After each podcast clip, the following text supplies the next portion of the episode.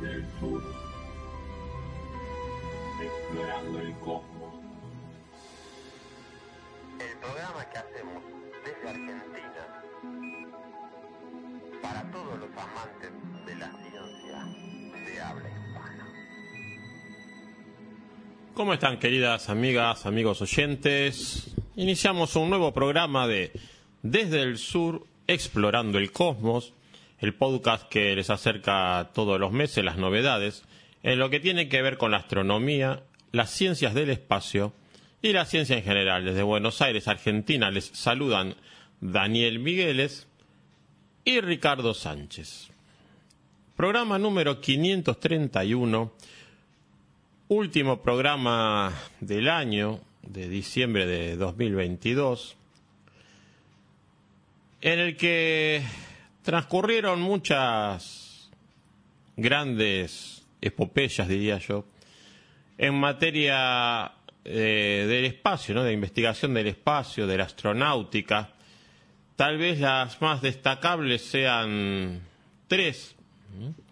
La misión DART, de desvío de, de un asteroide, que parece haber sido todo un éxito al punto que parece que hasta hubiéramos transformado ese asteroide en un cometa, ¿no? que sigue brindando una cola enorme luego del impacto, algo que estaba totalmente inesperado por los investigadores, algo que aprendimos. La misión Artemis, que al momento de grabar este programa aún se está desarrollando, que ha sido también un éxito, una misión, una serie de, misiones que se han venido postergando, muchos la han criticado, pero bueno, se han dado los pasos lógicos, ¿no? Estamos aprendiendo, no se quisieron correr riesgos extremos y al menos en todo lo que tiene que ver con la cápsula Orión y el cohete SLS parece haber estado funcionando todo de acuerdo a lo esperado. Siempre hay, hay, pequeños inconvenientes, pero bueno, también es la parte de, del aprendizaje que buscábamos con esta misión. Pero sin dudas, quien más nos ha sorprendido fue el telescopio James Webb. Primero, porque realmente nos eh, mostró la capacidad del ser humano para lograr objetivos. El mero hecho de que el telescopio haya llegado a la órbita planificada luego de infinidad de pasos, cosa que ya hemos hablado en este programa, y que hoy en día nos esté sorprendiendo casi a diario con sus resultados, bueno, es un logro de la humanidad que tal vez solo se reconozca en su plenitud dentro de, varios años. Y de eso quería hablar un poco hoy, eh, del telescopio James Webb, que bueno, nos ha mostrado imágenes maravillosas, nos han explicado un poco que nos permitían aprender esas imágenes, pero la realidad es que hay otras cosas de las que no se habla tanto.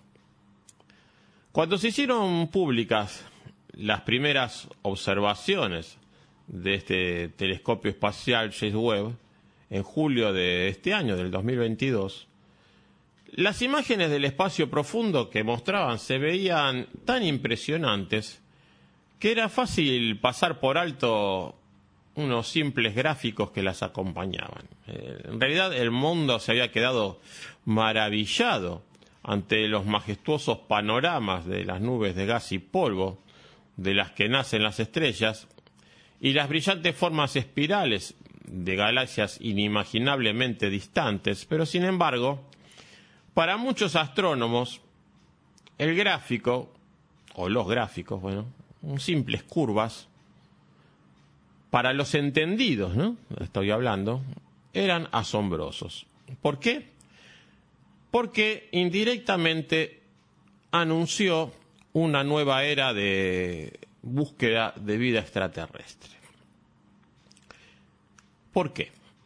Bueno, Al mostrar la detección inequívoca de vapor de agua en la atmósfera de un exoplaneta llamado WASP 96b, fue la primera prueba de que este poderoso telescopio sería capaz de entregar lo que muchos habían dudado, a saber, detalles precisos del contenido de las atmósferas en mundos más allá de nuestro sistema solar. Así como la belleza de algunas de esas imágenes de campo profundo capturó la imaginación del público, la calidad de este gráfico sin precedentes electrificó a los astrónomos, porque de repente quedó claro que con este telescopio realmente podemos escudriñar los cielos alienígenas como nunca antes.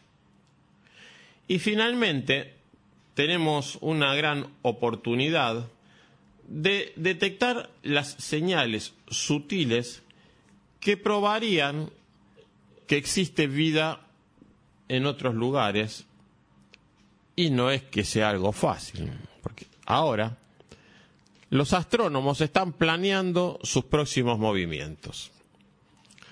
Habiendo ya reducido los planetas más prometedores, están ajustando el tiempo de observación con el James Webb para sondear sus atmósferas, pensando nuevamente en qué signos de vida deberíamos estar buscando y evaluando las perspectivas de éxito. Estamos al comienzo de un viaje realmente emocionante. Y ya ha habido más noticias últimamente sobre la inspección de otras atmósferas exoplanetarias, pero bueno, lo vamos a tratar en un futuro programa. Las atmósferas exoplanetarias contienen todo tipo de pistas sobre de qué está hecho el planeta. Se lo estudia con una técnica llamada espectroscopía, que aprovecha el hecho de que diferentes átomos y moléculas absorben diferentes longitudes de onda de luz. El primer éxito en sondear cielos extraterrestres se produjo allá por el 2002, cuando se utilizó el telescopio espacial Hubble para observar un mundo gigante gaseoso llamado HD 209458b, que algunos han apodado Osiris, mientras cruzaba el disco de su estrella principal. Y mientras lo hacía, Hubble detectó una pequeña atenuación de la luz de la estrella en la longitud de onda absorbida por el sodio.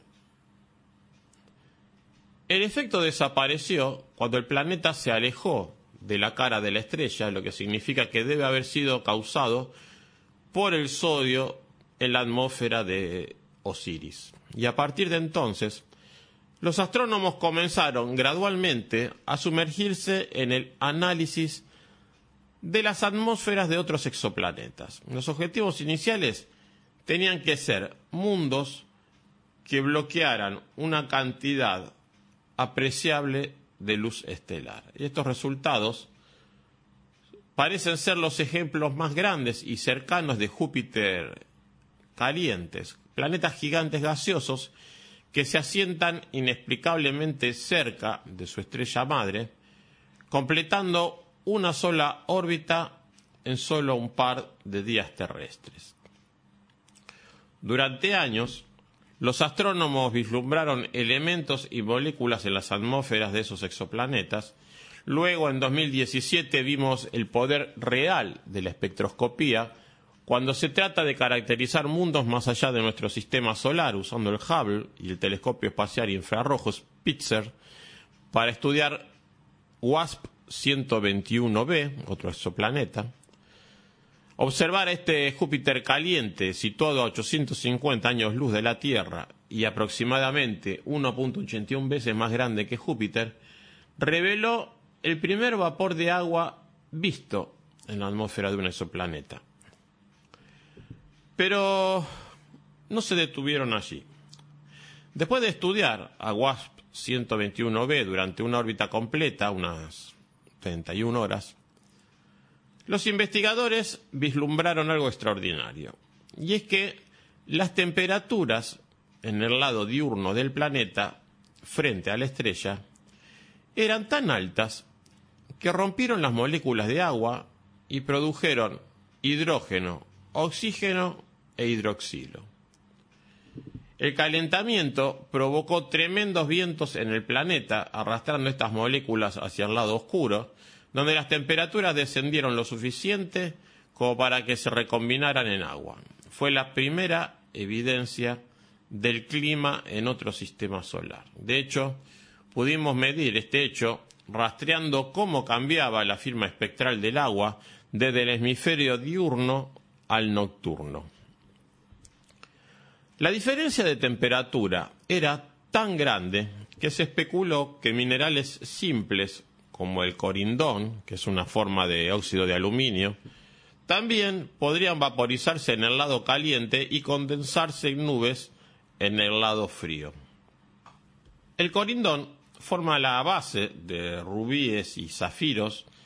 Eso significa que las nubes de WASP 121b podrían estar hechas de un polvo de rubí y zafiro. Sin embargo, hasta hace poco tiempo, la tecnología que permitía el análisis espectral de cielos extraterrestres ha tenido sus límites. Con todo el poder del Hubble y del Spitzer, los telescopios terrestres eh, también han escudriñado esos mundos y hemos aprendido un poco sobre qué esperar de estas atmósferas. Pero hemos visto lo que podría llamarse la punta del iceberg, porque con la ayuda del James Webb, ahora nos podemos sumergir bajo la superficie. Eso se debe a que el telescopio supera a sus predecesores en tres aspectos principales. El primero es su posición en el espacio.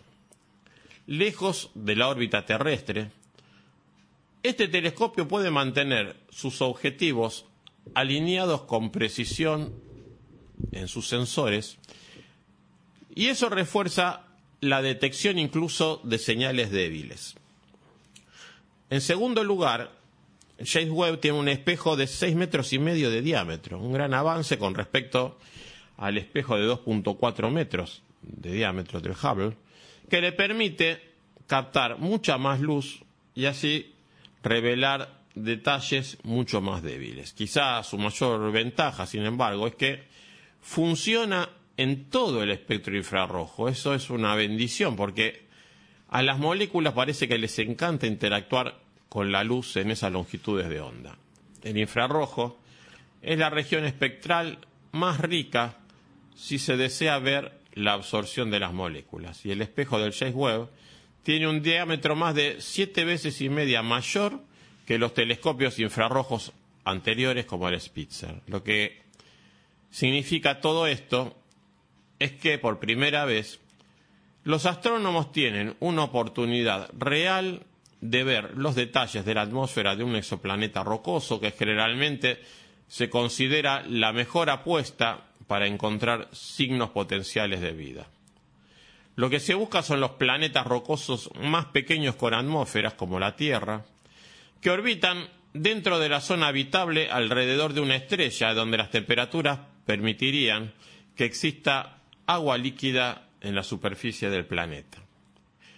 El problema es que los mundos más pequeños, que tienen un menor peso gravitatorio, solo pueden retener atmósferas relativamente tenues. Por ejemplo, la atmósfera de la Tierra contribuye con menos del 1% a su radio. Entonces, si queremos detectar sus atmósferas con el James Webb, esos mundos rocosos también tienen que estar relativamente cerca. Esos criterios por sí solos reducen enormemente el número de objetivos viables. Para los planetas rocosos que están en la zona habitable y accesibles para el James Webb, estamos hablando definitivamente de menos de 10 mundos. Y así todo, hay complicaciones. Porque cada uno de los planetas objetivo orbita alrededor de su propia pequeña estrella enana roja. Y esas estrellas son más frías que el Sol, por lo que sus zonas habitables están mucho más cerca que la del Sol, lo que podría dificultar que el planeta retenga una atmósfera. Un ejemplo de eso es el niño de cartel de los sistemas objetivos, que es el TRAPPIST 1, ¿no? una especie de modelo, una estrella enana infrarroja ultra fría a unos 40 años luz de la Tierra, con siete planetas rocosos conocidos hasta ahora. Eh, la temperatura de la superficie de esta estrella es menos de la mitad de la del Sol, lo cual significa que su zona habitable está extremadamente cerca de la estrella. Entonces, aunque tres o cuatro de los planetas de TRAPPIST se encuentran en la zona habitable, no hay garantía de que tengan atmósferas. Es posible que sean todas rocas desnudas, y aunque esta enana roja en particular es hoy más fría que el Sol, la situación se invirtió durante su formación. Una estrella se forma cuando una bolsa de gas interestelar se contrae bajo la fuerza de su propia gravedad y en el proceso libera todo un torrente de radiación de alta energía. Las estrellas más pequeñas tienen una gravedad más débil y por lo tanto tardan más en contraerse, lo que significa que están liberando esta avalancha de energía durante más tiempo que sus eh, primos, digamos, más grandes, que los planetas más grandes. Eso podría hacer estallar cualquier atmósfera de los planetas cercanos que se están formando.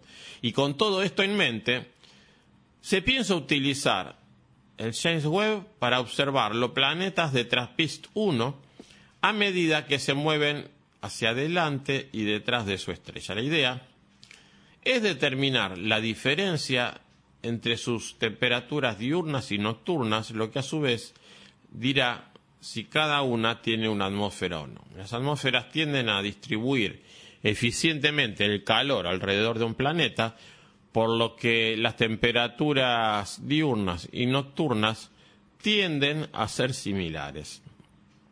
Una roca desnuda, sin atmósfera, se calentará en el lado diurno y luego irradiará esa energía directamente al espacio en el lado nocturno, dando un perfil de temperatura diferente. Una vez que sepamos que hay una atmósfera, será el momento de intentar obtener un espectro y buscar las firmas de la vida.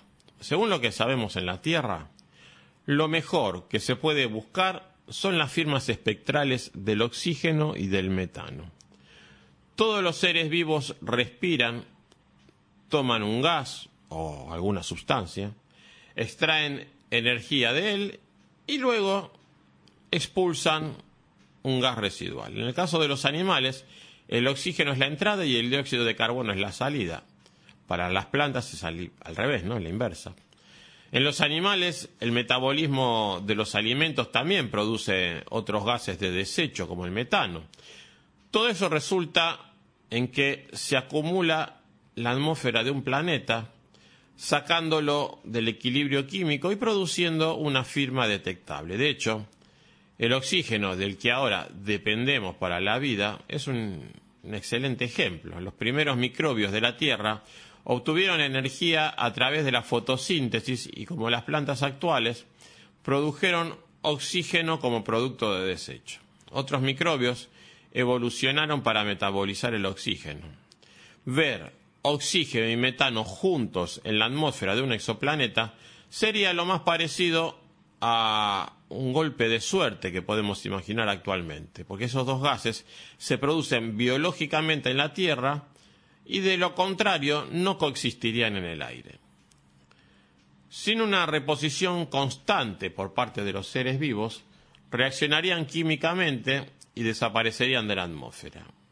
TRAPPIST 1e es el planeta que ofrece la mejor oportunidad para ese tipo de detección. Las condiciones perfectas aumentarían esa posibilidad, pero parece poco probable en realidad. Y la lista de ellos, bueno, es larga.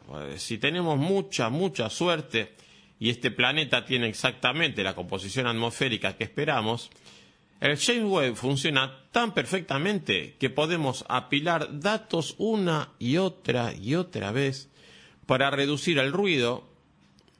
La atmósfera tal vez no tenga nubes y así no hay contaminación en el espectro de la estrella anfitriona, lo que ya sabemos que, bueno, de hecho ya sabemos que no es cierto.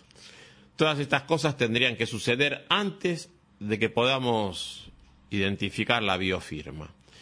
Dicho así suena casi imposible, pero esta evaluación se basa en lo que sabemos de la vida en la Tierra. Lo único que sería realmente agradable es si viéramos una firma biológica en algún lugar que no esperábamos. Todos piensan en planetas rocosos como la Tierra, con superficies sólidas y atmósferas delgadas, pero tal vez no es tan así. Por ejemplo, nos encantaría ver algo de un exoplaneta que se parezca a Neptuno, que tiene aproximadamente cinco veces el diámetro de la Tierra y compuestos predominantemente de materiales helados. Se han descubierto varios de estos planetas de la clase de Neptuno alrededor de otras estrellas y curiosamente algunos han migrado lo suficientemente cerca de sus respectivas estrellas que podrían estar cubiertos por océanos globales. A primera vista, un excelente lugar para la vida. Y con atmósferas más grandes, para empezar, estos Neptunos calientes, como se podrían llamar, deberían facilitar el trabajo del James Webb. Ahora, cuando se trata de firmas biológicas, toda una nueva generación de investigadores está comenzando a pensar cada mes, podríamos decir, más fuera de la caja, ¿no? Porque fuera de las búsquedas normales, eh, proponen buscar un conjunto de moléculas llamada polihidroxialcanoatos, PHAs, se resumen, esta palabra tan difícil de decir, que son una familia de poliésteres fabricados exclusivamente con microbios. Y como tales se les pueden considerar como bioplásticos y donde quiera que se presenten parecen tener algunas propiedades notables. Por ejemplo, existen muchos organismos que usan estos PHA y que en muchos de los microbios conocidos como extremófilos, estos bioplásticos son la explicación de cómo pueden sobrevivir en esos ambientes. Esto es como música para los oídos de un astrobiólogo, porque los extremófilos, como sugiere el nombre, viven en ambientes hostiles que la mayoría de la vida en la Tierra encontraría tóxicos. Así que tal vez los bioplásticos sean exactamente el tipo de moléculas que deberíamos estar buscando. En la actualidad, se cree que tales búsquedas se realizan más fácilmente en lugares como Marte, porque los robots pueden recoger muestras y procesarlas, no puede pensar fácilmente en una situación en, las que los PHA se acumularían para crear una señal detectable en la atmósfera de un planeta, pero, sin embargo, la idea plantea la posibilidad de que tal vez hasta ahora hayamos pensado con mayor profundidad acerca de las firmas biológicas que estamos buscando o los lugares para buscarlas. A medida que los investigadores abren camino a través de exoplanetas cercanos con el James Webb, es posible que nos encontremos con una gran sorpresa. La próxima vez que la NASA y la Agencia Espacial Europea hagan una especie de, de gran escándalo por un simple gráfico, podría ser que hayamos respondido a la pregunta de si estamos solos en el universo. Eh, hay varios planetas prometedores que quiero mencionar antes de finalizar con esta primera parte del programa y que, bueno, eh, forman los mundos a, investigar próximamente y que están en el interés de, los astrónomos en la actualidad. Cuando se trata de mundos habitables, podemos buscar atmósferas, como dije recién, las opciones son limitadas. Los mejores candidatos hasta hoy son el que se llama LHS 1140b, que se descubrió en 2017 por el observatorio Whipple de Mott Hopkins en Arizona, y se trata de una supertierra densa, 6.48 veces más masiva que nuestro planeta y con 1.64 veces su radio. Y dependiendo de su atmósfera, la temperatura de su superficie podría ser muy similar a la de nuestro planeta el Trappist 1D, uno de los famosos, que orbita la estrella Trappist 1, que llegó a los titulares allá por entre 2016 y 2017 con el anuncio de siete planetas en órbita a su alrededor y de ellos al menos tres podrían estar en la zona habitable de la estrella enana ultrafría. Está el TRAPPIST 1D, 0,78 veces el radio y 0,3 veces la masa de la Tierra. El TRAPPIST 1E, muy similar en sus características físicas a la Tierra, con 0,91 veces el radio y 0,77 la masa de nuestro mundo. Si el planeta posee una atmósfera relativamente delgada como la Tierra, su temperatura superficial podría ser similar a la nuestra. Está también el TRAPPIST 1F, con una masa alrededor de, eh, de 0,68 veces la de la Tierra y un radio similar, que está justo dentro del borde exterior de la zona habitable de su estrella y se requeriría un modesto efecto invernadero para elevar la temperatura de su superficie a niveles similares a los de nuestro planeta. Saliendo del sistema TRAPPIST está el K218b, descubierto en 2015 por el telescopio espacial Kepler de la NASA, que tiene vapor de agua en su atmósfera y se encuentra en la zona habitable de su estrella madre, pero con ocho veces la masa y 2.6 veces el radio de la Tierra, es una supertierra rocosa o un mini Neptuno gaseoso, podría ser cualquiera de las dos cosas.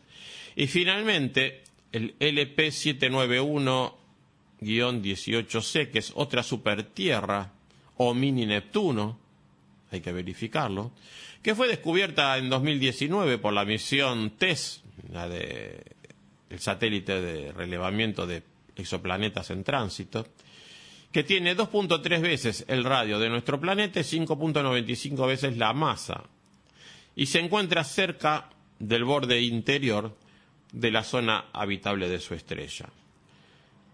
En un momento vamos a seguir hablando sobre más atmósferas y exoplanetas. Por eh, ahora quedamos en las manos de nuestro querido Daniel Migueles para que nos brinde el primer tema musical del programa y en un momento nos encontramos con más desde el sur explorando el cosmos.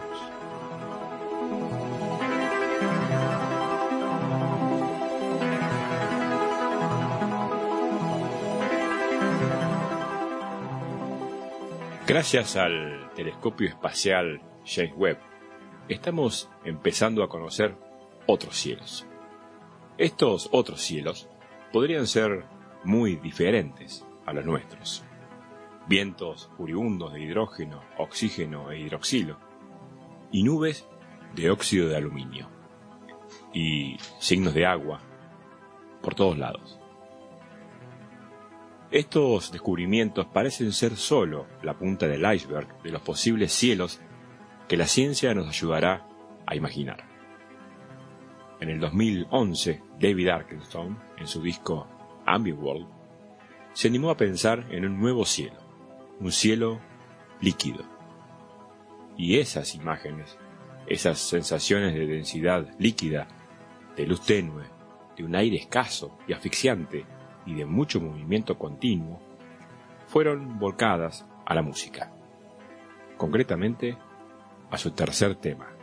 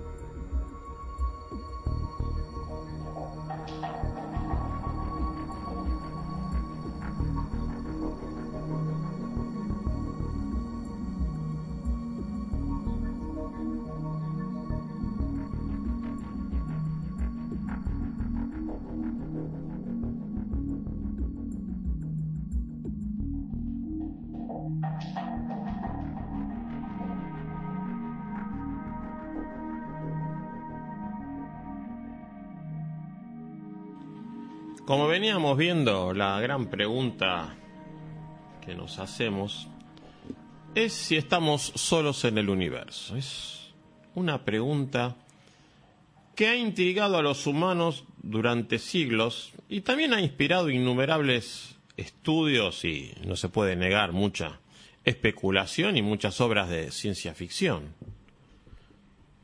Y como veníamos viendo en la primera parte del programa, podríamos preguntarnos si estamos realmente cada vez más cerca de dar respuesta a esta pregunta. Y ahora que el telescopio James Webb está en funcionamiento, como veíamos, es posible que hayamos dado un gran paso para poder responder a esto algún día.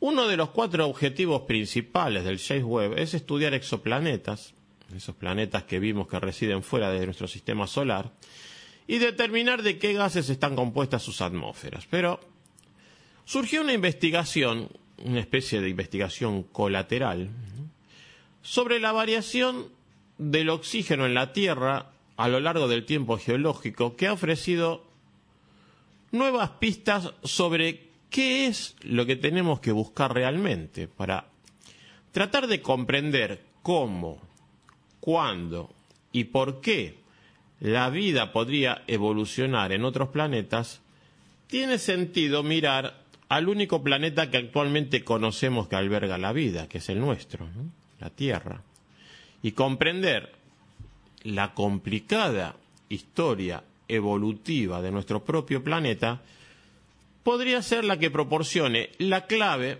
para encontrar otros planetas capaces de albergar vida. Sabemos que los animales necesitan oxígeno para sobrevivir, aunque algunos, como las esponjas, lo necesitan menos que otros.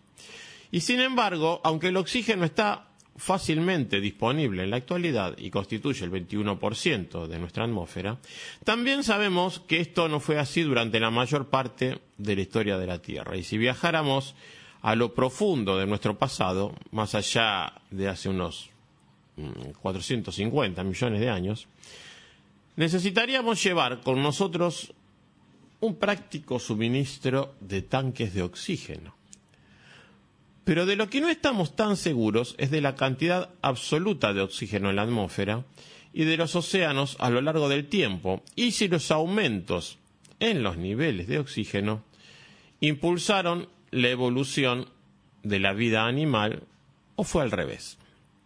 De hecho, estas preguntas han suscitado numerosos debates y décadas de investigación. El pensamiento actual es que los niveles de oxígeno han aumentado en tres grandes pasos. El primero, lo que se llama el gran evento de oxidación, que ocurrió hace unos 2.400 millones de años, que transformaron la Tierra de un planeta esencialmente desprovisto de oxígeno en la atmósfera y los océanos, a uno con oxígeno como característica permanente. El tercero ocurrió hace unos 420 millones de años y se llama el evento de oxigenación paleozoica, que vio un aumento en el oxígeno atmosférico a los niveles actuales. Pero en el medio, hace unos 800 millones de años, se encuentra el segundo paso, el evento de oxigenación del neoproterozoico, o NOE que inicialmente la información fue extraída de las rocas sedimentarias formadas en el fondo del océano, que sugirió que fue durante este tiempo que el oxígeno aumentó a niveles similares a los modernos. Sin embargo, más datos recopilados desde entonces han sugerido una historia del oxígeno más intrigante. Es importante destacar que en el neoproterozoico esto ocurrió justo antes de la evidencia de los primeros animales, que aparecieron hace unos 600 millones de años. La idea es explorar, reconstruir los niveles de oxígeno atmosférico durante el neoproterozoico y ver en qué condiciones aparecieron esos primeros animales. Y para eso se ha construido un modelo informático de la Tierra incorporando conocimientos sobre los diversos procesos que pueden aportar oxígeno a la atmósfera o eliminarlo. Se investigaron rocas que contienen carbono, depositadas en todo el mundo, para calcular las tasas de fotosíntesis antiguas. La fotosíntesis es el proceso mediante el cual las plantas y los microbios utilizan la luz solar, el agua y el dióxido de carbono para crear oxígeno y energía en forma de azúcares, que es la principal fuente de oxígeno en la Tierra. El carbono existe naturalmente en muchos isótopos, átomos que tienen un número diferente de neutrones en su núcleo. ¿no? Sabemos todos que el núcleo está formado por protones y neutrones. Por lo tanto, los diferentes isótopos tienen tamaños y masas ligeramente diferentes entre sí. Y se observaron los isótopos de carbono conocidos como carbono 14 y carbono 13, que no sufren un decaimiento radioactivo. Así que las plantas, por ejemplo, prefieren usar el carbono 12, que es el isótopo más ligero durante la fotosíntesis, dejando el agua de mar y posteriormente las rocas que se forman en el eh, océano, en el fondo del océano, enriquecidas en carbono 13, y cuando analizamos esas rocas, millones o incluso miles de millones de años después, si encontramos más carbono 13 que carbono 12, podemos predecir que se produjo más fotosíntesis y por lo tanto más producción de oxígeno. Después se modela la actividad volcánica que puede liberar gases que reaccionan con el oxígeno y lo eliminan de la atmósfera. Y bueno, este enfoque que puede sonar un poco extraño y uno se podría preguntar por qué no se usa algo más directo para medir, se debe a que la mayor parte de la evidencia geológica de esta época, el neoproterozoico, no se conserva y esas proporciones de isótopos de carbono son uno de los pocos conjuntos de datos bien definidos que tenemos durante este periodo de tiempo. Lo que se ha encontrado es que en lugar de un simple salto en los niveles de oxígeno durante la era neoproterozoica, la cantidad de oxígeno en la atmósfera cambió significativamente y en escalas de tiempo geológicas muy rápidamente. ¿Por qué? Mientras que hace 750 millones de años el oxígeno constituía el 12% de la atmósfera, en tan solo unas pocas decenas de millones de años se había reducido alrededor del 0,3%, una pequeña fracción, antes de volver a subir unos pocos de millones de años después. La investigación que se hizo muestra que el oxígeno atmosférico probablemente continuó esa danza entre niveles altos y bajos hasta que las plantas se afianzaron en la Tierra hace unos 450 millones de años. Esos resultados son intrigantes por varias razones. Eh, a menudo hemos pensado que la relativa estabilidad que ha experimentado la Tierra durante gran parte de los últimos 4.500 millones de años es necesaria para que florezca la vida. Después de todo, cuando han ocurrido grandes eventos, como impactos de asteroides, no ha ido bien para algunos de los habitantes de la Tierra, como por ejemplo los dinosaurios, pero si los primeros animales evolucionaron en un contexto de niveles de oxígeno altamente variables, sugiere que en cambio podrían ser necesarios en realidad algunos cambios dinámicos para fomentar la innovación ecológica. Y los resultados sugieren que los periodos de bajos niveles de oxígeno atmosférico podrían haber sido importantes para el desarrollo de una vida más compleja al provocar la extinción de algunos organismos simples y permitir que los sobrevivientes se expandieran y diversificaran cuando los niveles de oxígeno aumentaron nuevamente. Por lo tanto, no tenemos que descartar echar un vistazo más de cerca a los exoplanetas que tienen una atmósfera poco oxigenada, por supuesto, es una visión muy terrestre e incluso centrada en los animales que conocemos. La vida extraterrestre puede ser completamente diferente a la vida en la Tierra. Por ejemplo, bien podrían existir en cuerpos planetarios como Titán, una de las lunas de Saturno, que tiene mares de metano y de etano líquidos, pero como punto de partida, en nuestra búsqueda de vida extraterrestre, comprender la historia del oxígeno atmosférico de la Tierra es una guía que nos puede resultar muy útil y bueno, nos va a permitir refinar las estrategias de búsqueda de vida extraterrestre en los exoplanetas que estamos explorando en la actualidad y que exploraremos en un futuro cercano. Otro tema musical de la mano de Daniel Migueles y en un momento continuamos con más desde el sur explorando el cosmos.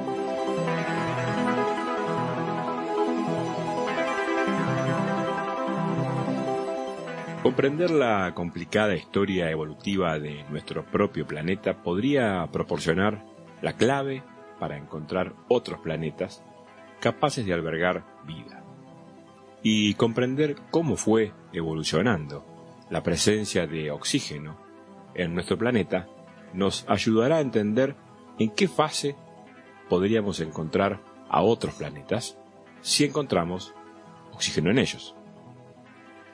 Aunque el oxígeno siempre estuvo en nuestro planeta, acompañando la vida que iba surgiendo, la acompañó de diferentes maneras y con diferentes densidades. En la música electrónica moderna podemos decir algo similar. Oxígeno, de Jean-Michel Jarre, prácticamente siempre estuvo entre nosotros. Actualmente hay tres discos Oxígeno en la discografía del francés. El primero de todos ellos en el año 1976. La segunda parte se publicó en 1997 y la tercera parte en el 2016.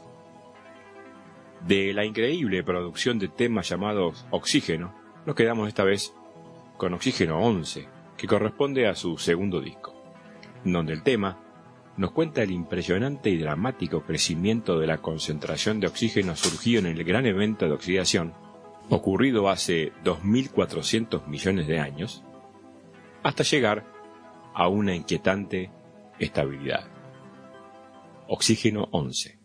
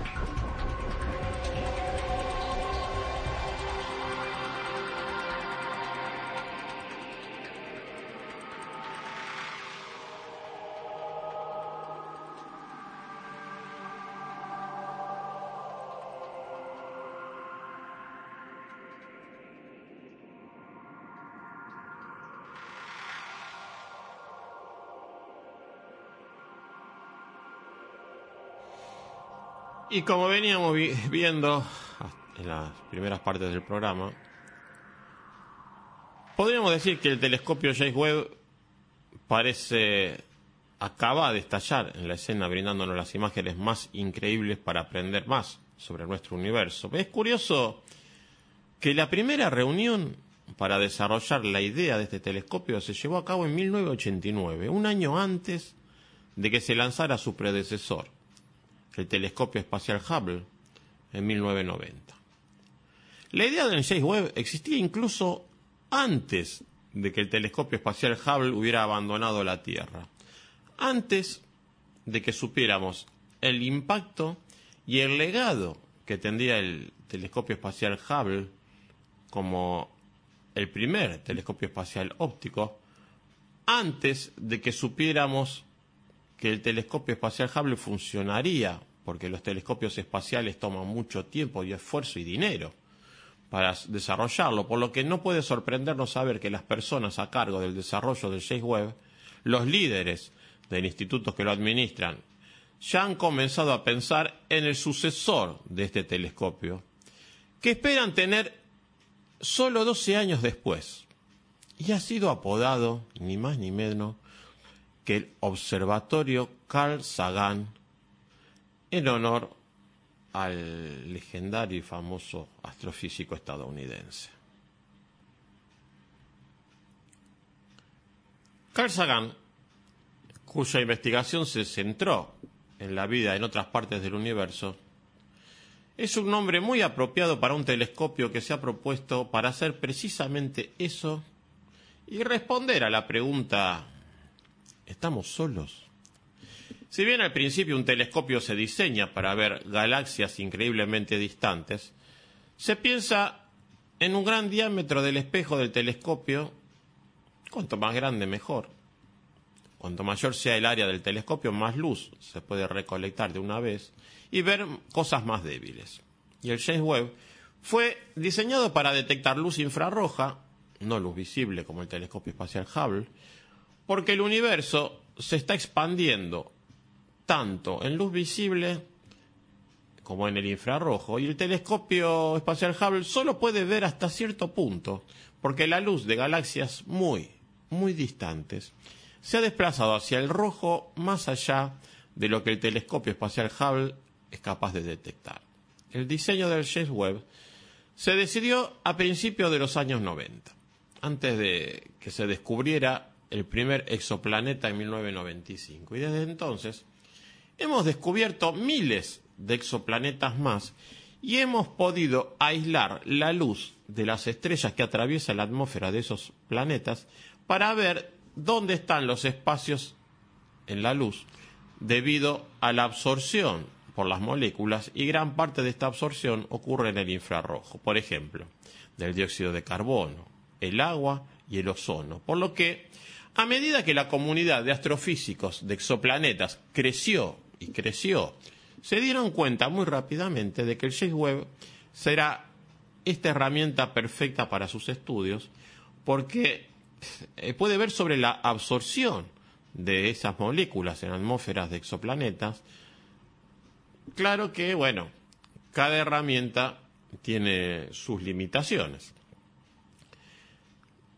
Como estamos comprobando hoy, la resolución del James Webb es increíblemente buena, pero tiene un límite en algún punto. No puede resolver objetos más pequeños, por lo que los planetas cercanos a una estrella se pierden en el resplandor de esa estrella, lo cual es un problema si se desea tomar una imagen directa no solo de un exoplaneta, sino de un sistema de exoplanetas como nuestro propio sistema solar. Estamos llegando al punto en el que no solo queremos saber si una estrella tiene un planeta gigante mucho más grande que el tamaño de Júpiter, que orbita desde su formación, sino que queremos saber si las estrellas tienen sistemas completos de planetas alrededor de ellos, como por ejemplo el que mencionamos antes, el sistema TRAPPIST-1, que tiene siete planetas a su alrededor, que orbitan mucho más cerca de lo que vemos en nuestro sistema solar. El tamaño del espejo también lo limita en cuanto a qué tan débil puede ver un objeto. Así que si queremos analizar las atmósferas de planetas mucho más pequeños que tal vez sean del tamaño de la Tierra para encontrar planetas similares a la Tierra que también podrían ser habitables con agua, ozono y dióxido de carbono en su atmósfera, entonces hay un límite en la distancia a la que realmente podemos hacer eso. Y si pensamos en el volumen de espacio a medida que miramos más lejos, tenemos que cubrir un volumen más grande, por lo que tenemos más estrellas en ese volumen para tratar de buscar esos sistemas de exoplanetas. Así que si deseamos encontrar y estudiar planetas similares a la Tierra en grandes sistemas de exoplanetas, necesitaremos un telescopio más grande, necesitaremos un instrumento más grande, y esa es la propuesta para el observatorio Carl Sagan con un espejo de 12 metros de diámetro. Ese telescopio espacial propuesto tendría casi el doble del tamaño del James Webb, con la diferencia de que éste volverá a ver el universo en luz visible, como el telescopio espacial Hubble, y no en el infrarrojo, lo que significa que podemos obtener imágenes en color real de los sistemas de exoplanetas alrededor de las estrellas encontradas, con una resolución cinco veces mejor que el telescopio espacial Hubble, y, debido al gran tamaño de su espejo, poder recoger más luz y por lo tanto ver objetos mucho más débiles y por lo tanto estos planetas similares a la Tierra a distancias mucho mayores de nosotros en la Vía Láctea. Sistemas planetarios como el de Beta Canis Venaticorum, que está a 27.6 años luz de distancia, que hoy son todo un desafío, serían ya fáciles de observar. Si quisiéramos observar sistemas planetarios como el nuestro y sus exoplanetas fueran como Saturno y Júpiter, serían fáciles de detectar porque son brillantes, grandes, están lejos de sus estrellas y podríamos aislarlos fácilmente. Venus, por ejemplo, es muy brillante porque está más cerca de nuestra estrella, refleja mucha luz, y después la Tierra y Marte, lo bastante tenues, casi ocultos en el ruido de la luz de esa estrella. Eso no es algo que el James Webb podría ver, de hecho.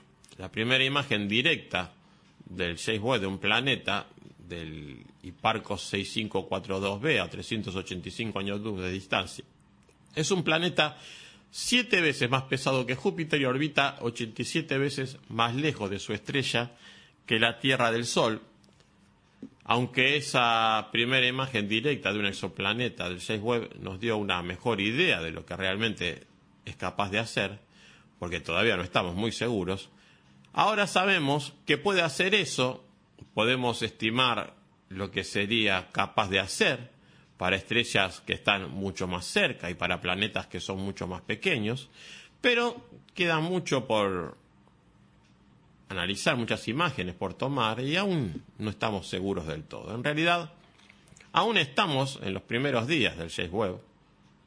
Hay mucha ciencia por delante para hacer. Y sería capaz de obtener imágenes directamente de un planeta que tuviera cinco veces la masa de la Tierra en cualquier lugar, entre la mitad y dos veces y media la distancia entre la Tierra y el Sol, por lo que es prometedor, pero eso es solo para las estrellas más cercanas y debido a que ese volumen de espacio es mucho más pequeño, no hay muchas de esas, o al menos tampoco hay muchas que sean similares al Sol, así que dependiendo de cuántos planetas similares a la Tierra hay por ahí y cómo se distribuyen alrededor de diferentes estrellas de diferentes tipos, con el James Webb podríamos tener la suerte si descubrimos una o dos de estas supertierras un poco más pesadas que nuestros planetas. Ya de por sí es muy emocionante ver qué encontramos con el James Webb con sus propias limitaciones y por lo tanto uno no puede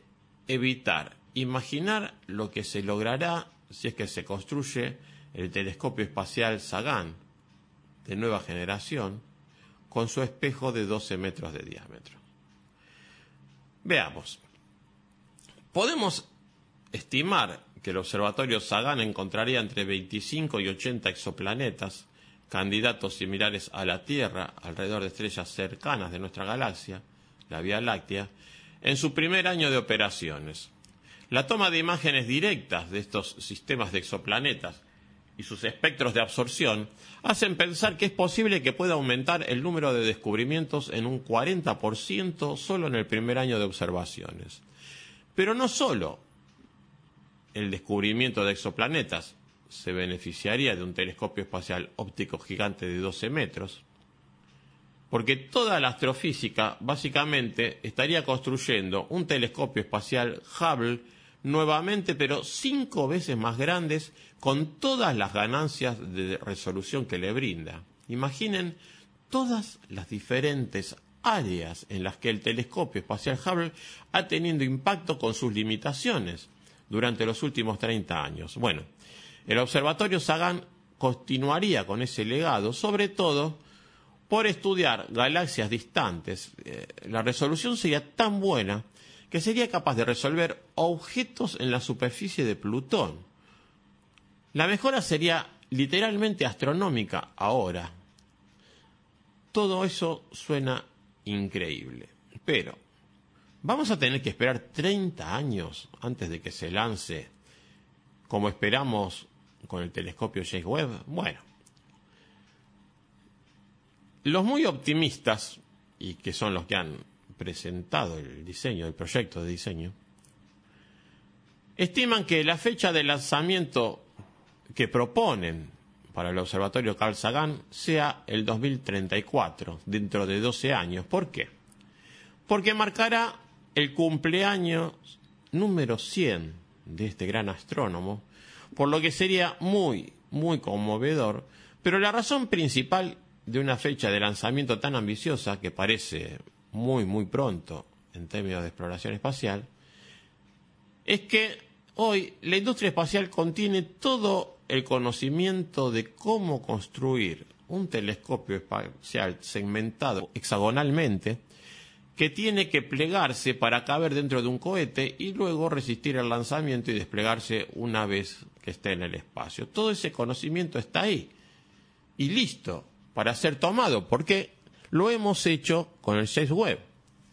Por lo que debería ser un diseño más rápido esta segunda vez, porque ya hemos enfrentado y superado la mayoría de los problemas. Lo último que deseamos es que el próximo proyecto, el telescopio espacial de próxima generación, tarde tanto que las personas que trabajaron en el James Webb se retiren de la fuerza laboral y se lleven toda esa experiencia con ellos bueno, esa es solo la propuesta y eso es solo porque por ahora no se ha asegurado ningún financiamiento del gobierno para obtener el visto bueno para el desarrollo.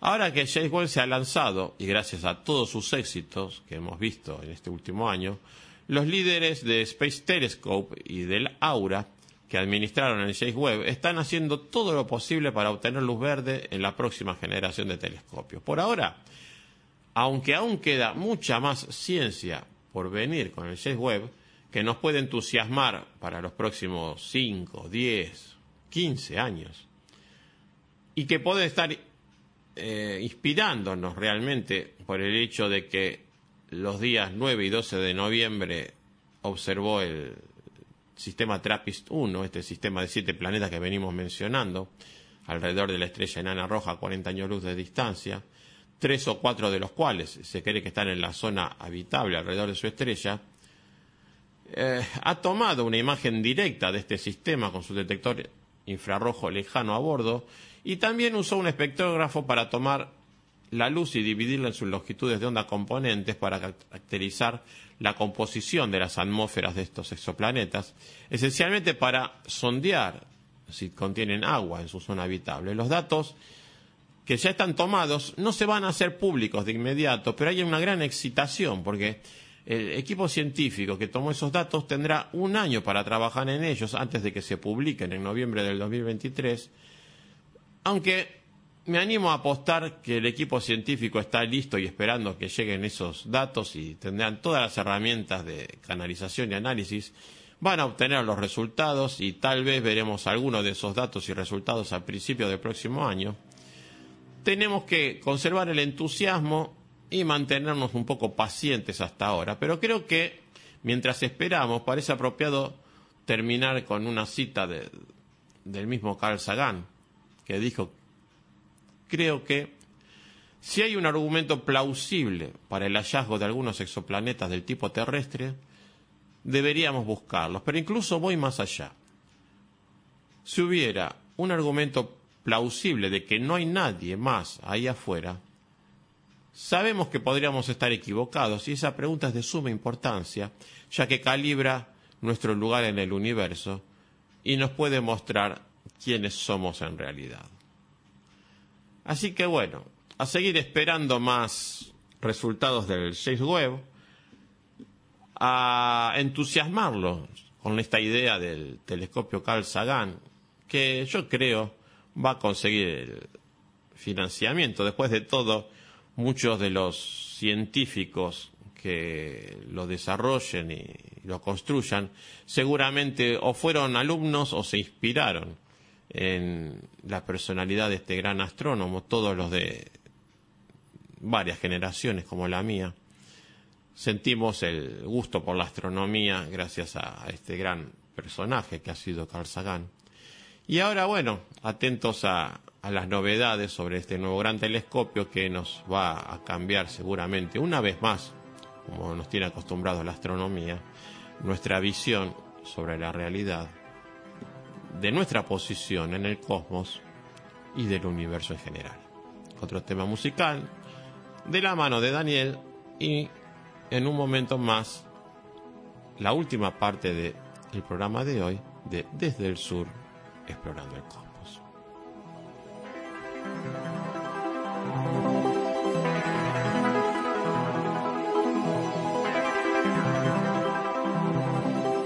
Nuestra arma más potente y más reciente para mirar al espacio es el telescopio James Webb. Pero ya estamos pensando en el próximo. Este nuevo futuro telescopio, nuevamente, permitirá que estas islas invisibles que están más allá de la capacidad de nuestros ojos actuales, se hagan visibles. Seguirán siendo islas dentro del océano cósmico, pero ya no serán Islas Invisibles. En el 2000, Deep Forest publicó el disco Pacific, en donde el grupo vuelve sus ojos, esta vez a las culturas que viven en el Océano Pacífico, editando un disco que acompaña a la película francesa El Príncipe del Pacífico. Y un pequeño tema del disco está dedicado a una isla invisible. Invisible como aquellos cuerpos invisibles que todavía tenemos ocultos a nuestros ojos y que esperaremos a que este nuevo telescopio nos ayude a conocer. Esta sensación, esta melancolía de que todavía existan islas invisibles a nuestros ojos, es explicada musicalmente en el disco Pacific del año 2000. La isla invisible.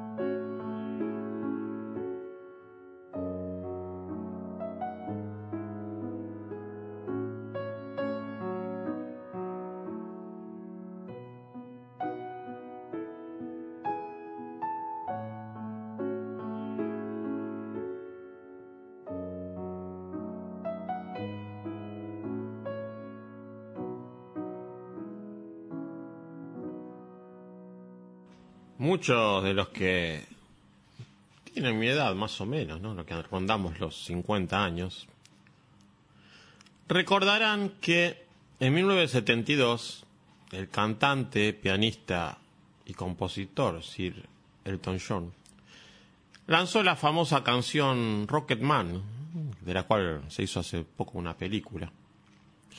Esa pieza se inspiró en una historia de ciencia ficción de Ray Bradbury, que vivió entre 1920 y 2012, una obra del mismo nombre, que tiene a un individuo que ve su trabajo en el espacio exterior no como una gran aventura, como uno podría esperar de un astronauta típico, sino más bien como ordinaria y aislada. Ese hombre cohete no solo extraña a la Tierra y a su esposa que vive allí, declarando que es un lugar solitario en el espacio, sino que también dice que, literalmente, Marte no es el tipo de lugar para criar a tus hijos.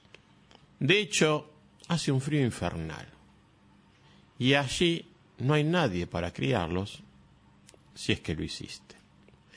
Como entusiasta del espacio y de la astronomía, cuando uno se, cuando yo escuché la, por primera vez la canción, eh, me decepcionó bastante su mensaje, porque Rocketman fue un claro reflejo de la era de la contracultura en la que muchos rechazaron lo que consideraban defectos militantes y tradiciones anticuadas de la sociedad, que frenaban a todos, excepto a unos pocos privilegiados. El programa espacial cayó en esa categoría, siendo visto como un vehículo de un complejo militar industrial predominantemente masculino y blanco. El hecho de que también fuera tan públicamente prominente en los medios de noticias y entretenimientos solo lo convirtió en un objetivo aún más fácil para las críticas, en particular del tipo que preguntaba ¿por qué estábamos gastando dinero en enviar humanos a la Luna cuando había tantos problemas en la Tierra que necesitaban arreglarse primero. Un argumento que se sigue repitiendo todo el tiempo. Incluso cuando yo era niño sabía que esta era lo que se conoce como se llama muchas veces situaciones de manzanas y naranjas, ¿no? Porque la, la Administración Nacional de Aeronáutica y Espacio, la NASA, recibió muchos menos fondos que la mayoría de las otras agencias gubernamentales de esa época, que una situación que se mantiene hasta el día de hoy, desviar todos los recursos a las agendas sociales habría sido una solución temporal en el mejor de los casos, no es una solución real a la miríada de problemas que tiene la civilización moderna. Sin embargo, el público en general que había apoyado la, audaz declaración inicial de enviar un hombre a la Luna y devolverlo sano y salvo a la Tierra dentro de diez años, como había dicho eh, John Kennedy, había experimentado un cambio radical cuando la NASA estaba colocando astronautas en el vecino celeste más cercano de nuestro planeta a finales de la década del 60 y principios de los 70. Cuando, bueno, los que vivimos y crecimos en esa época, que la era de, comienzos de la era espacial, ¿no? Eh, cuando los humanos estaban dando vueltas alrededor de la Tierra en preparación para enviar representantes de nuestra especie a la Luna, mientras las ondas robóticas comenzaban a revelar otros mundos como Venus y Marte, quedamos también fascinados por la película de 1968, 2001, Una Odisea del Espacio, de Arthur Clarke, y todos esos otros medios de entretenimiento proespaciales tan predominantes entonces que la humanidad casi automáticamente se extendería y colonizaría primero a la Luna y luego los otros lugares de nuestro sistema solar antes de ir avanzando hacia la galaxia más amplia, que es la Vía Láctea. No presté, la verdad, mucha atención a las fuerzas geopolíticas y sociales que impulsaban y afectaban los programas espaciales en ese momento, no solo porque no podía comprenderlos, porque eran niños, ¿no? tenía menos de cinco años, sino también porque sentía que solo eran problemas temporales. La humanidad conquistaría tan fácil y correctamente como lo estábamos haciendo con nuestro traslado al espacio exterior. Después de todo, ¿no nos mostró Star Trek un futuro dentro de unos pocos siglos en el que toda la humanidad estaba unida? Volábamos por la galaxia en elegantes naves estelares y lidiamos con nuestros vecinos alienígenas como parte de un colectivo llamado la Federación Unida de Planetas. Pero después uno escuchó a Elton John cantar una canción muy popular que decía que el reino de las estrellas era desagradable, solitario y que no era bueno para criar a los niños, y uno empezó a preocupar de que sus palabras solo agregaran leña al fuego, que ya estaba retrasando de por sí nuestro destino manifiesto a esa última frontera a principios de los años 70. El programa lunar Apolo ya estaba siendo desfinanciado después de la decimoséptima misión, que a su vez estaba acabando con cualquier plan para colonias lunares tripuladas. La promesa lógica de enviar humanos al planeta Marte tras el éxito del Apolo, ya en los años 80, que se proclamaba en ciertos círculos, también quedó en una estantería.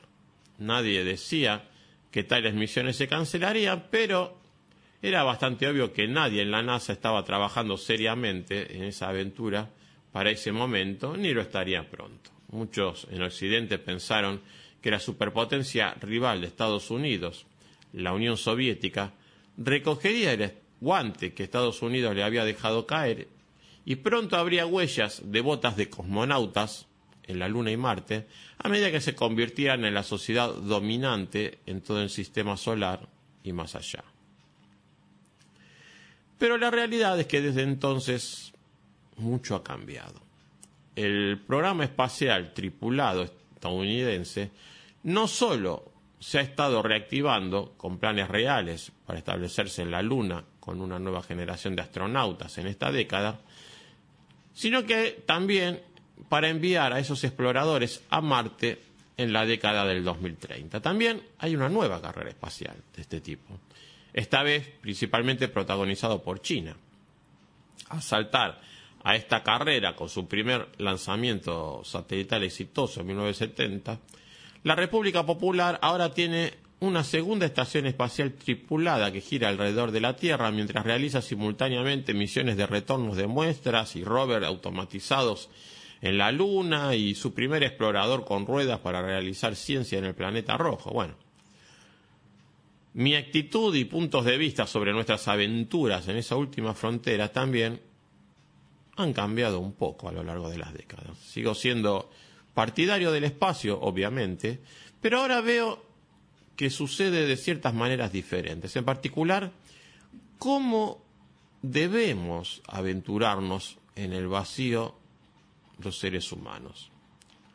Cuando solía leer y escuchar a ciertos profesionales y asumía automáticamente que deberían haber sido grandes partidarios de la exploración y colonización espacial tripulada, afirmar que los robots eran mejores para explorar el vacío cósmico que los seres humanos, un poco me indignaba iba en contra de la visión virtualmente predestinada para la expansión de nuestra especie en la galaxia de la Vía Láctea y todas esas otras islas estelares que existen allá afuera. Los humanos tenían que ser una parte integral de ese futuro. De lo contrario, nuestra especie y nuestra sociedad terminarían estancadas o completamente destruyéndose en su propia cuna, algo que parece que estamos viendo en gran medida.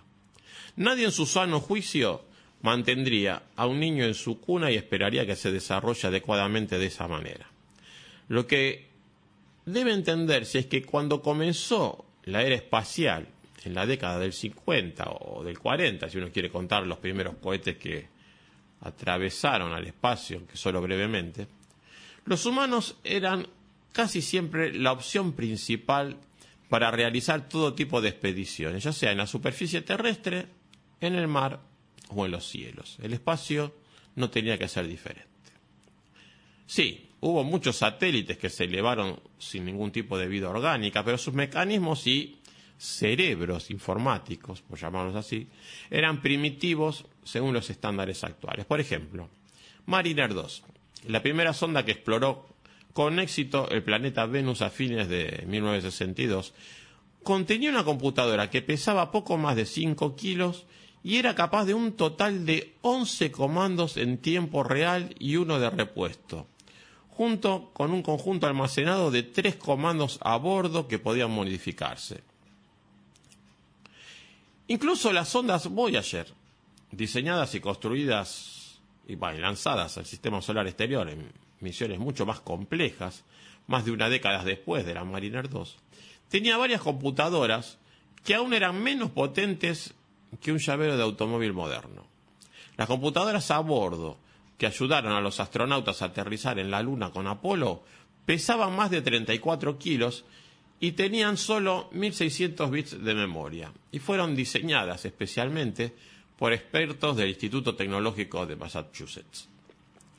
En la Tierra, hasta que las primeras computadoras personales comenzaron a aparecer en grandes cantidades en la década del 70, la mayoría de las máquinas pensantes eran voluminosas, pesadas y en la mayoría de los casos requerían de especialistas capacitados para operarlas. Entonces, es fácil ver por qué la mayoría de la gente en ese entonces asumió que la mejor computadora para explorar el espacio exterior eran los dos kilogramos de materia gris que ocupaban el cráneo de un ser humano adulto en funcionamiento y debidamente educado.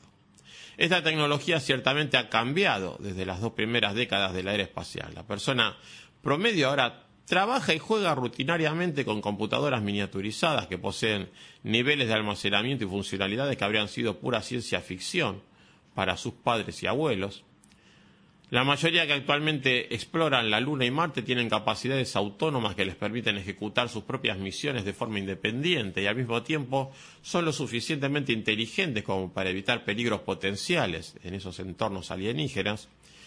Como uno puede imaginar fácilmente, las tecnologías informáticas y robóticas para el espacio solo mejorarán en las próximas décadas hasta el punto de que uno puede cuestionar con razón el propósito de enviar humanos a mundos distantes cuando los robots son mucho más duraderos, mucho menos costosos, menos demandantes de recursos, equipados con algo así como mentes sofisticadas de inteligencia artificial, que podrían hacer las mismas tareas. Menos recursos y una financiación relativamente más barata no son las únicas razones para enviar máquinas sobre humanos para explorar otros mundos. El entorno cósmico, más allá de la Tierra, es bastante peligroso para una especie que ha pasado toda su existencia evolucionando en un planeta que es un paraíso virtual para nuestra biología en comparación con cualquier otro lugar de nuestro sistema solar, y quién sabe cuánto más allá. Marte a menudo se ha considerado el mundo más cercano en comparación con la Tierra, pero incluso los lugares menos duros del planeta rojo hacen que la Antártida parezca una isla tropical. Al poseer solo una atmósfera muy delgada, compuesta principalmente de dióxido de carbono y ninguna capa de ozono o campo magnético apreciable, Marte es constantemente bombardeado por altos niveles de radiación de partículas subatómicas solares y rayos cósmicos.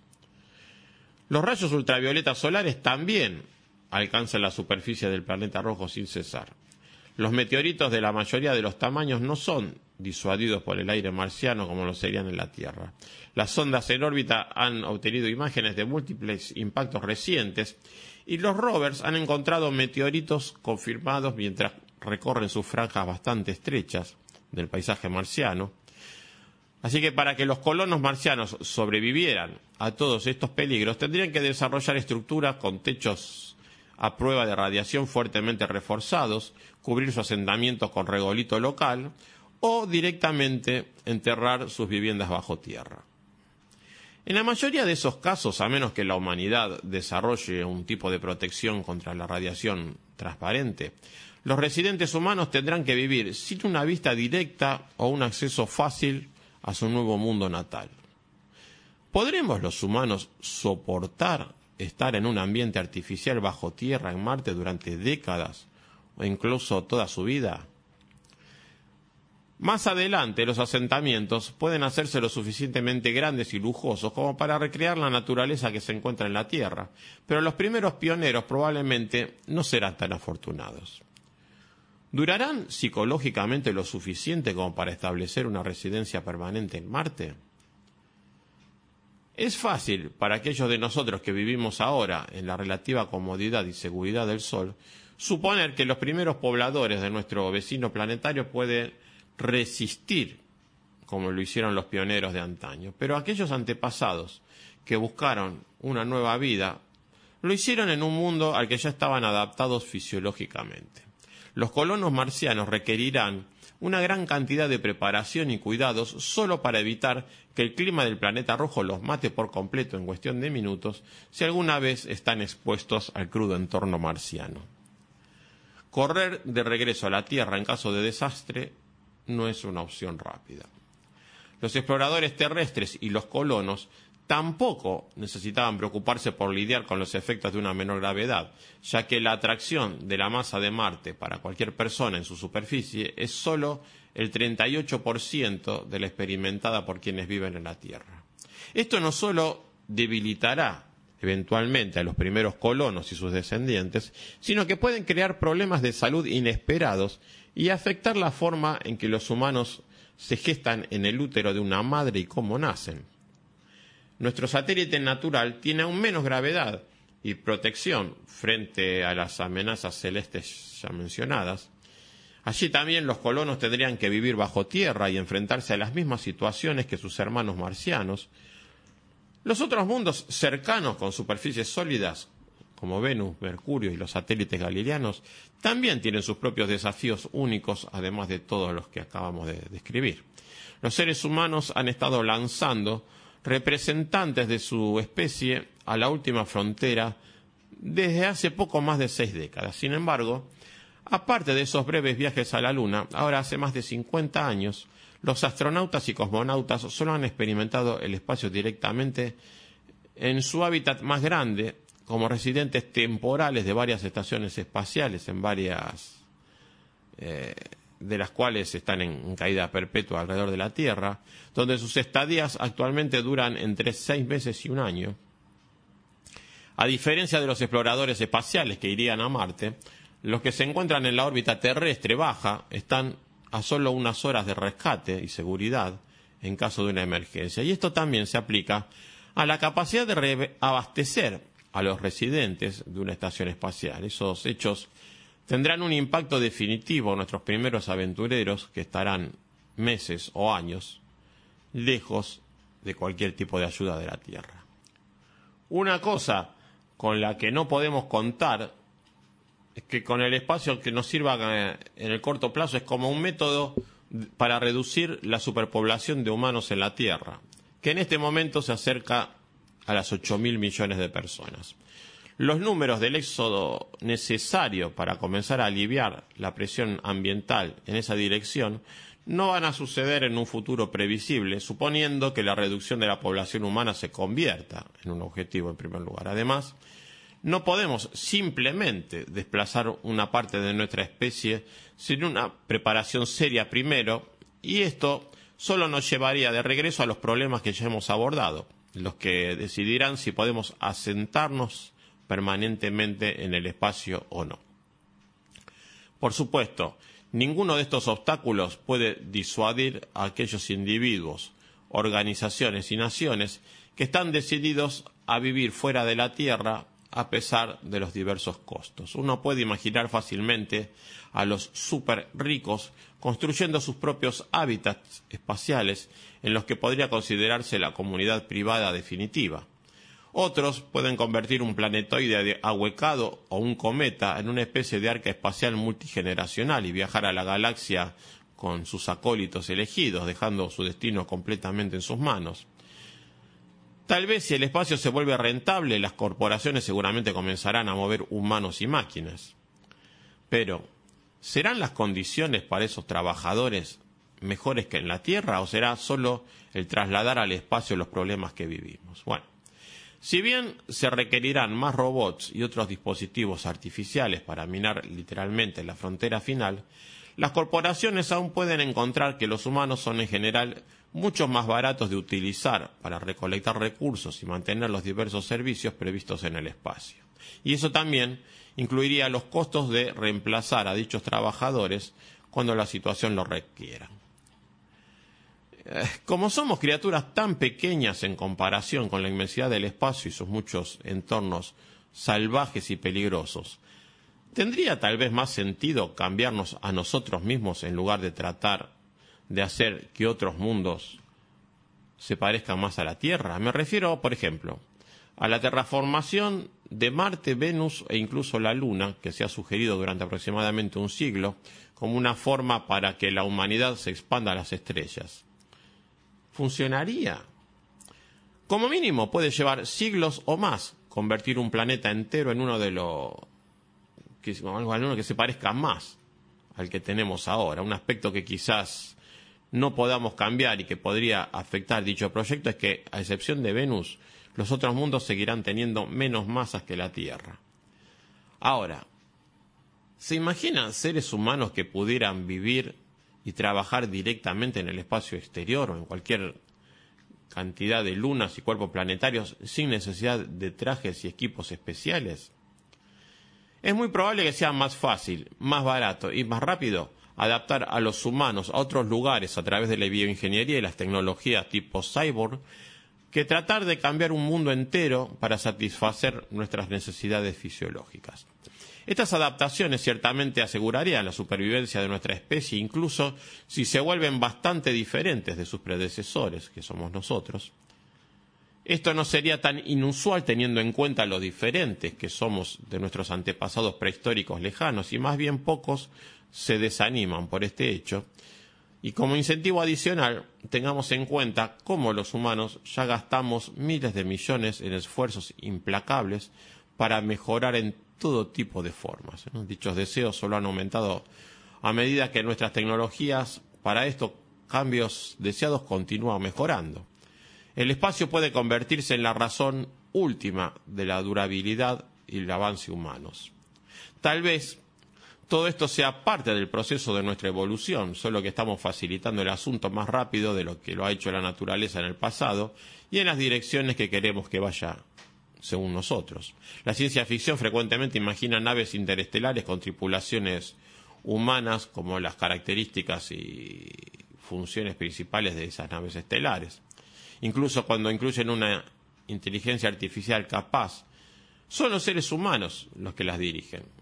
Sin embargo, así como las máquinas autónomas han eh, sido durante mucho tiempo nuestros primeros y continuos embajadores en otros mundos, en nuestro sistema solar, también veremos versiones aún más avanzadas que se abren camino hacia otros sistemas estelares en la galaxia. Seguramente será la tripulación elegida no solo por sus múltiples niveles de durabilidad y longevidad, sino también porque sus mentes artificiales podrán procesar y comprender mucho más de lo que cualquier mente humana podría, quizás, funcionando aún mejor que un cerebro mejorado cibernéticamente.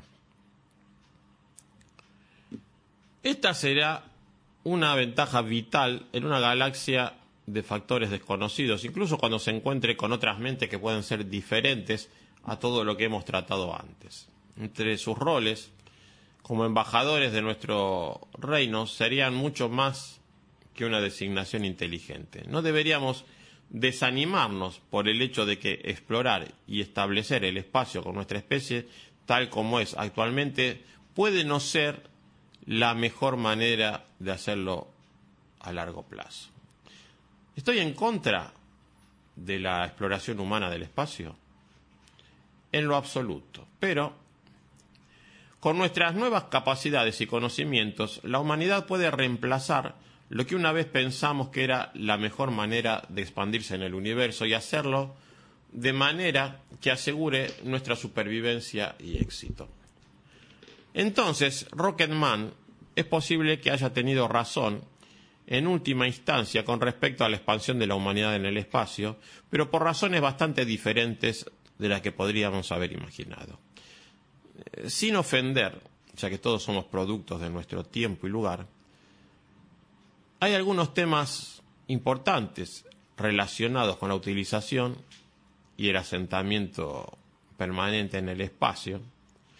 Eh, lo bueno es que podemos y haremos evolucionar nuestra comprensión colectiva de la existencia, lo que a su vez nos permitirá adaptarnos para el futuro, donde quiera que sea. No obstante, desde otro punto de vista, el ser humano necesita mantener vivo su espíritu de exploración, necesita metas, sueños que motiven su existencia, solo que, según parece, aún no estamos preparados para asumir semejantes riesgos porque se plantean demasiados incontables desafíos para pretender no solo llegar a mundos más allá de Marte, sino para vivir en ellos. No obstante, estoy bastante seguro de que seguiremos explorando el espacio y disfrutaremos viajando a otros mundos a través de los ojos de un robot explorador. Pero cuidado, simplemente comparen lo que puede hacer un astronauta y lo que puede hacer, por ejemplo, el Curiosity.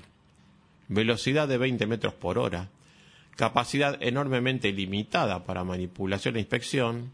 O miremos al Insight. Su misión acaba de terminar porque el robot no puede siquiera limpiar el polvo de sus paneles solares. Todo, desde el descubrimiento del Nuevo Mundo hasta el primer ascenso al Monte Everest, las personas que se quedaron en casa se beneficiaron tanto materialmente como psicológicamente de la exploración humana. Tal vez exploremos, no para criar niños en Marte, sino para demostrar que los humanos podemos superar inmensos obstáculos para desafiar lo desconocido.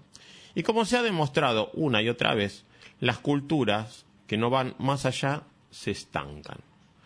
La verdadera gran aventura será ir allí, a donde sea, y escalar esa montaña imaginaria con nuestros propios brazos y pies ver el panorama con nuestros ojos, un humano que transmita sus sensaciones y hasta que huela, de alguna manera, la atmósfera, si es posible, por un segundo. Estoy seguro de que tan pronto como sea económicamente viable, habrá humanos explorando otros mundos, como lo estaban explorando las montañas más altas, los desiertos más secos y el bosque más espeso de nuestra tierra natal. Está en el espíritu humano explorar, conocer, conquistar y someterse a los desafíos. Y espero que ningún ser humano rediseñado y adaptado a otros mundos pierda ese rasgo tan profundo de nuestra humanidad que nos caracteriza.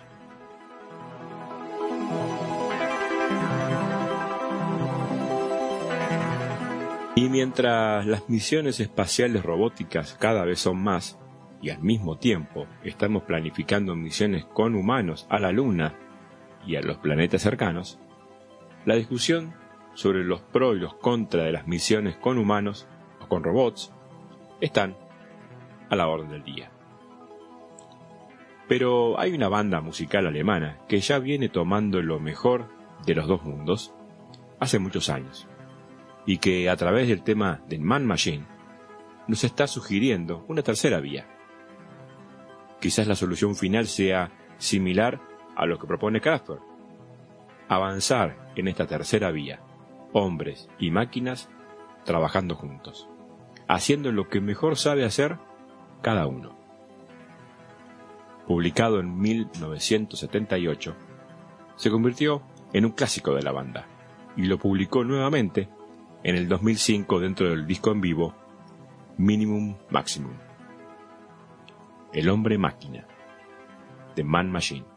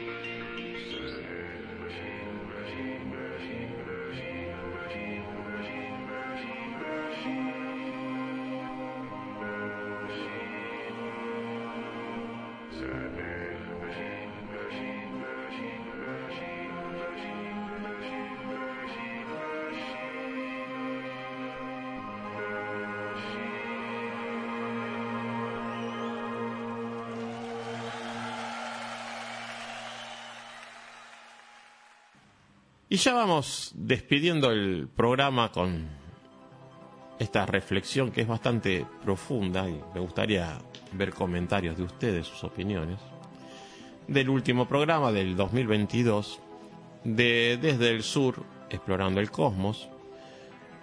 Como siempre saben, eh, tenemos eh, nuestro blog, radiocosmosargentina.blogspot.com.ar, nuestro grupo en Facebook Desde el Sur y en Twitter el usuario arroba desde guion bajo er guion bajo sur. En radios online estamos en la emisora educativa El Hornero todos los lunes por la tarde.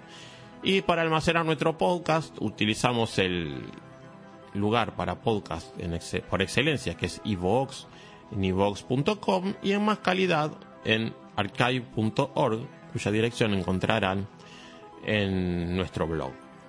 También pueden encontrar las transcripciones de nuestro programa en otro blog que es rickfsanchez.wordpress.com.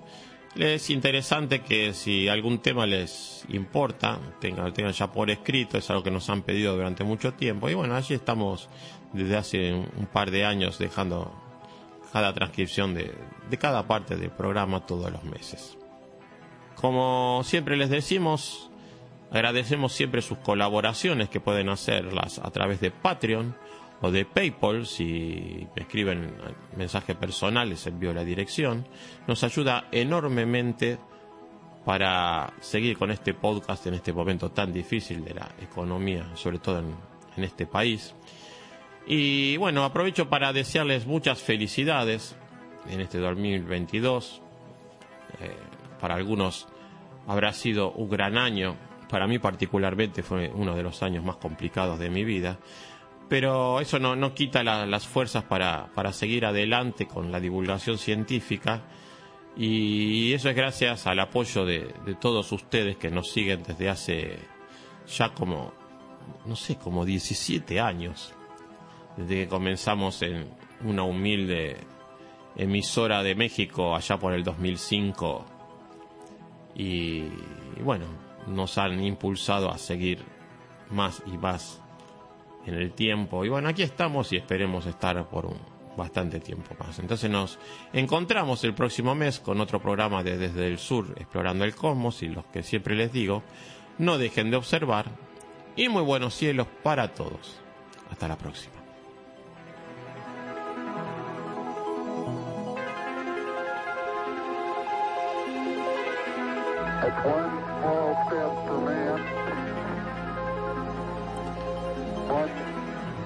please,